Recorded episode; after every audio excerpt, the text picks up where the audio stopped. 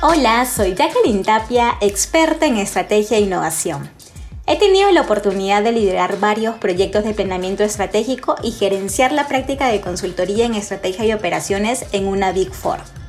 Hoy conoceremos por qué es importante contar con una estrategia en nuestras organizaciones, cómo podemos hacer el proceso de planeamiento estratégico, qué componentes debe tener nuestra estrategia y qué consideraciones debemos tener en cuenta en nuestro proceso de reflexión estratégica de cara al siguiente año.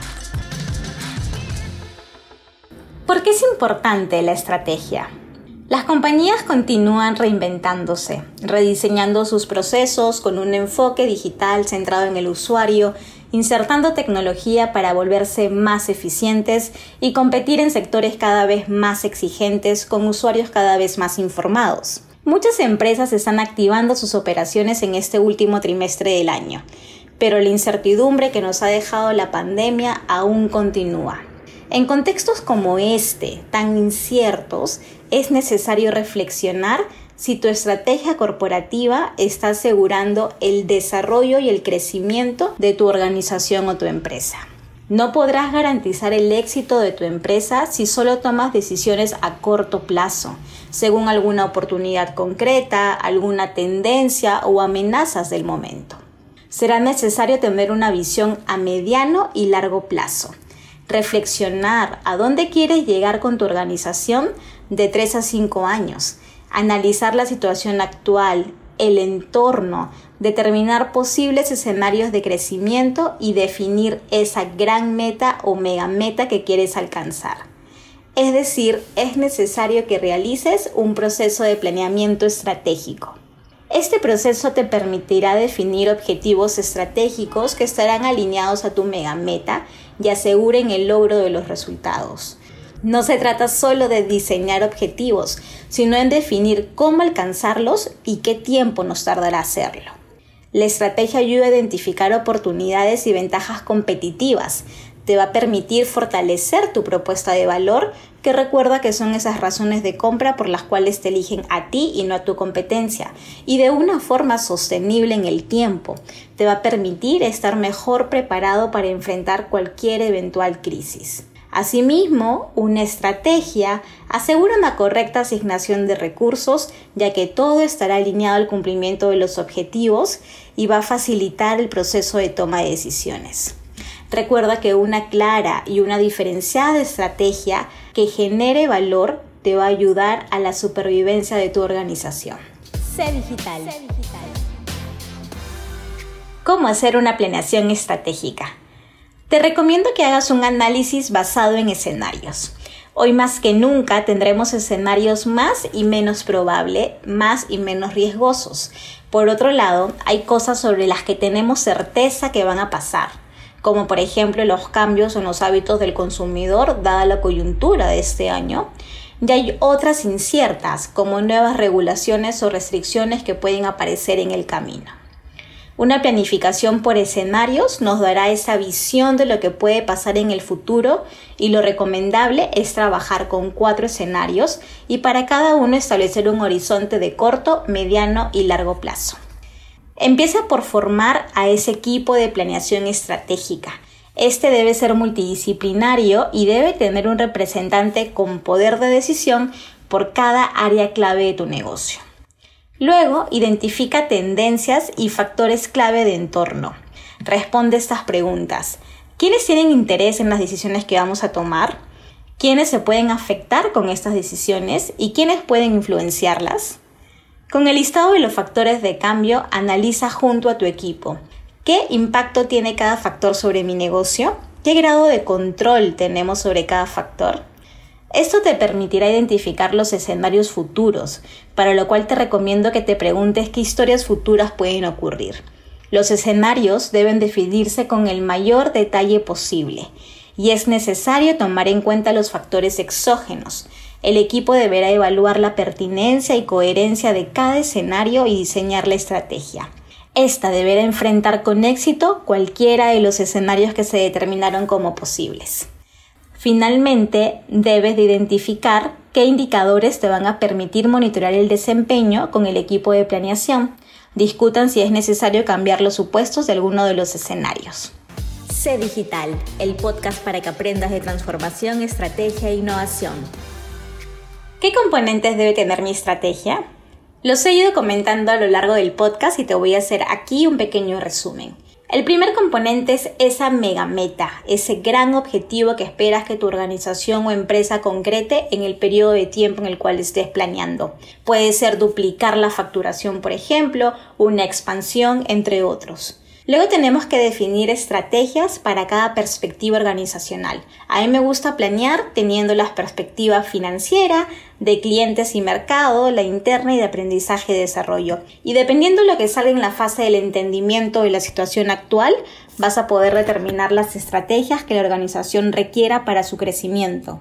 Ejemplos de estrategias pueden ser mejorar la rentabilidad en el caso de la perspectiva financiera, añadir y proteger clientes en el caso de la perspectiva de clientes y mercados, o también nos podemos ir hacia la excelencia operacional o el desarrollo de capacidades tecnológicas en las otras perspectivas.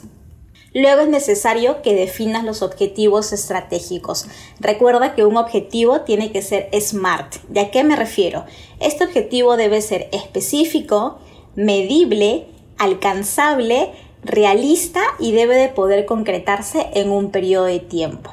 Una vez que tú tengas los objetivos, que es lo que quieres lograr, tenemos que identificar el cómo hacerlos. Para eso vamos a identificar las iniciativas estratégicas. Esto va a permitirte identificar cómo alcanzar cada uno de esos objetivos. Luego que tengas todas las iniciativas determinadas, es importante que establezcas características similares entre ellas para que las puedas agrupar. Por ejemplo, puedes identificar iniciativas que te permitan fortalecer capacidades en organización. Todas ellas pueden agruparse en un programa estratégico. Luego de que tengas todas tus iniciativas, identifiques características similares, tienes que identificar tus programas estratégicos para que tengas un portafolio de programas y cada uno de estos programas va a tener finalmente un dueño de ese programa estratégico. También es importante definir una hoja de ruta de implementación. Eso te va a permitir identificar fechas de inicio, fechas de fin de las iniciativas, duraciones, interdependencias y tener un orden de por dónde empezar. Al momento de desplegar la estrategia va a ser muy importante la sensibilización y la alineación de líderes. Esta hoja de ruta te va a dar orden. Finalmente, un componente importante de tu estrategia para la parte de seguimiento y control será tu modelo de gestión qué indicadores te van a permitir medir cada una de las iniciativas para que tú determines si te están ayudando o no a alcanzar esos objetivos y a cumplir esa gran mega meta. Tienes que monitorear de forma constante, así que estos indicadores te tienen que permitir a ti identificar qué acciones tienes que tomar y tienen que facilitar el proceso de toma de decisiones en tu organización. Reflexión Estratégica 2021. La transformación es un hecho y el 2021 nos da la bienvenida a un mundo más ágil y dinámico, donde la innovación será la clave para la supervivencia de las organizaciones. Te invito a que no cierres este año sin reflexionar si tu estrategia está apoyando el crecimiento y desarrollo de tu empresa, y por eso quiero dejarte algunas recomendaciones que debes tener en cuenta.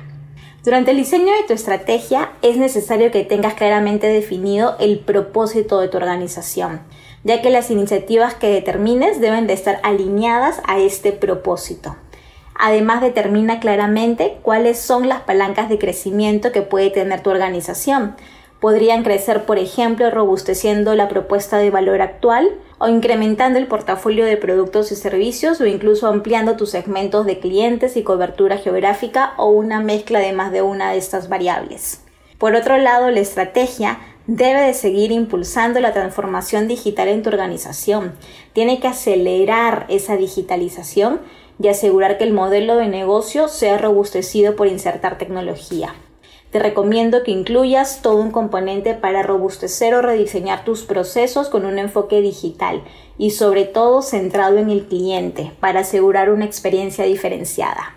Es necesario también que tu estrategia incentive una cultura de agilidad e innovación para soportar la transformación. Recuerda que la transformación digital no se trata solo de tecnología, esa transformación es profundamente humana y la cultura organizacional tiene que apalancarla. Del mismo modo, será necesario que analices tu estructura organizacional y determines si es un habilitador o no de tu estrategia diseñada. Asegúrate que sea ágil y menos jerárquica para que la toma de decisiones fluya. Luego que tengas todos tus objetivos estratégicos, Continúa con la definición de tus iniciativas, programas estratégicos, hoja de ruta para que finalmente tengas tu modelo de gestión que te permita hacer ese seguimiento de cómo va tu estrategia a lo largo del tiempo. Recuerda que será importante que así definas una estrategia para un periodo de 3 a 5 años, hagas una reflexión estratégica de forma anual, porque eso te va a permitir identificar si tienes que hacer algún ajuste o no a tu estrategia y pueden ir viendo siempre de forma recurrente cuál es el desempeño de la estrategia para que puedas tomar acciones rápidas que te permitan concretar la mega meta en el periodo de tiempo que te has propuesto. Sé digital.